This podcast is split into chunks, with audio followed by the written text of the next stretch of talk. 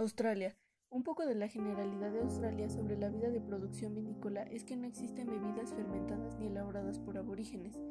No tienen vides autóctonas, cuentan con un clima árido y por último su viticultura es próspera. Que fuese colonizada por los ingleses pudiera parecer otra desventaja, cuenta el escritor Os Clarke. Sin embargo, aunque los ingleses no tenían tradición vitícola, sí apreciaban los vinos franceses y los vinos fortificados españoles y portugueses. Australia fue inicialmente una colonia penal y desde Londres se creyó más conveniente promover el consumo del vino en vez de fomentar el ron u otras bebidas de mayor graduación. Otra razón fue seguramente un buen proveedor de vinos ajeno a la inestabilidad de mercados que producían las guerras europeas. La vid llegó a Australia en 1788 y fue plantada en el jardín del gobernador Philip, en lo que sería en el futuro el centro de Sydney. El cultivo se extendió rápidamente, primero hacia las afueras de Sydney y hacia Hunter Valley, alcanzando luego la Australia Oriental y Meridional para llegar finalmente hasta Victoria y Tasmania. A finales de la década de 1830, estas regiones producían vino a escala comercial. Dicho desarrollo prosiguió hasta finales del siglo XIX. Los vinos australianos eran desconocidos en el extranjero hasta hace unos 25 años, pero ahora son apreciados en todo el mundo por su irreprochable calidad. Los mejores vinos australianos se distinguen por su complejidad, estructura y gran potencial de envejecimiento. Los vinos de Riesling y el Semillón, por ejemplo, pueden ser magníficos a los 20 años o un Cabernet Sauvignon a los 30. Éxito de los vinos australianos. Actualmente es el sexto productor de vinos a nivel mundial. Australia produce vinos de una excelente relación calidad-precio, cuyo estilo suele concordar con lo que se busca en el mercado internacional. Son vinos plenos de fruta y sabor, fiel reflejo de su clima soleado. Apasionados de la experimentación, los australianos han aprendido a elaborar vinos magníficos a partir de variedades nobles europeas, pero el trabajo logrado con la variedad Syrah, Shiraz cepo original del Rodano francés, es el que le ha valido los más grandes reconocimientos. Los mejores Shiraz australianos se encuentran entre los tintos más reputados del mundo y son baratos a comparación de otros al cambio de divisas y regulaciones poco exigentes, concediendo máxima libertad a vinicultores. Las regiones vitícolas más importantes son Western Australia, South Australia, Barossa, Bali, Conaguara, Clark y Mac Valley.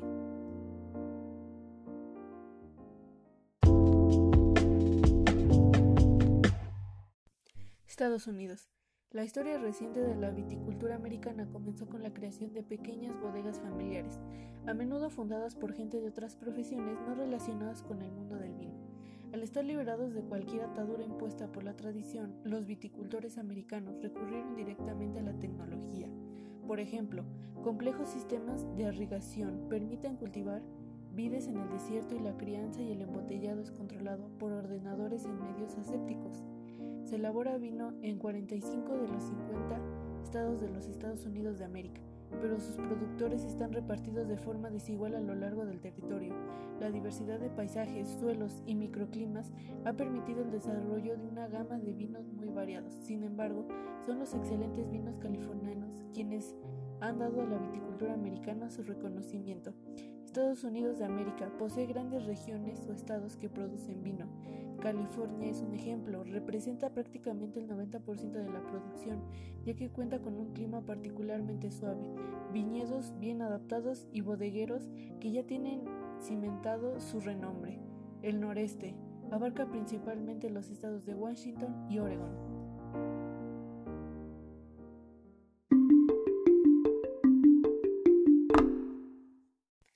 Nueva Zelanda.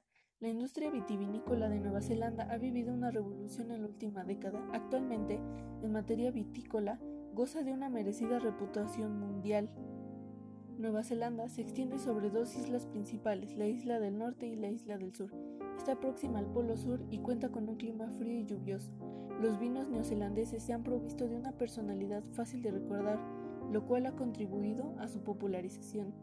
En términos cualitativos, sus vinos son ya una referencia a nivel mundial. Son vivos y frutales y se caracterizan por su acidez, concentración aromática y elegancia. Destacan sus vinos blancos hechos de Sauvignon o de Chardonnay y los vinos tintos elaborados con Cabernet Sauvignon y algo de Merlot o sus excelentes Pinot La industria se enfoca en la calidad más que en la cantidad. Su impacto es muy fuerte en la industria del vino internacional. Dentro de las leyes para su cultivo y venta se encuentra la ley enmienda al registro de indicaciones geográficas. Vino y bebida fue promulgada el 25 de noviembre del 2016, en donde se establece un régimen para el registro de indicaciones geográficas para vinos y bebidas espirituosas y regula la utilización de indicaciones geográficas neozelandesas. Algunas de las regiones más importantes son Gisborne, Hanks Bay, Wairapa, Wellington, esto ubicado en la isla del norte, y en la isla del sur se encuentra Melbourne y Central Otago.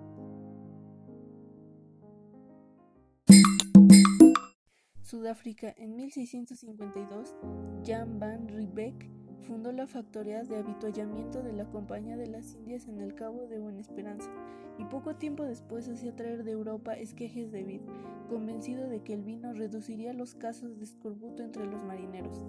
El 2 de febrero de 1052 escribió en su diario: Hoy Dios se ha loado, ha fluido por primera vez el vino de la uva del Cabo. Simón van der Stiel su sucesor como gobernador y experimentado viticultor plantó sus propias vides en la antigua Wildesbosch, Constantin, con la ayuda de refugiados hugonotes franceses, expertos en vinicultura y vinificación. Nombró esta amplia superficie de viñedos Stellenbosch, que significa el bosque de Van der Stiel. En el siglo XIX los vinos del Cabo gozaban de buena fama en Europa, en particular el vino dulce de Constantía, hecho de moscatel, los vinos fortificados y los licores también formaban parte de la tradición sudafricana. Actualmente Sudáfrica es el noveno productor de vino del mundo.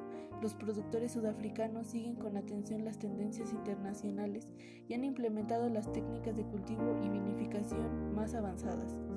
Muchos años de investigación y experimentación han servido para establecer la mejor adecuación entre los diversos microclimas y las variedades específicas de la rica herencia vitícola del país. La mayoría de los viñedos están a menos de 50 kilómetros de la costa, los cuales son influenciados por el aire y la brisa marina. Algunas de las leyes vinícolas surgieron en 1990 y después de Apart surge el sistema WU, que es Wine of Origin. El etiquetado de estos vinos se destaca la variedad de la uva como WO si es debe tener 100% de la varital y tiene de otros y si tiene de otros debe decir 85% de la varital.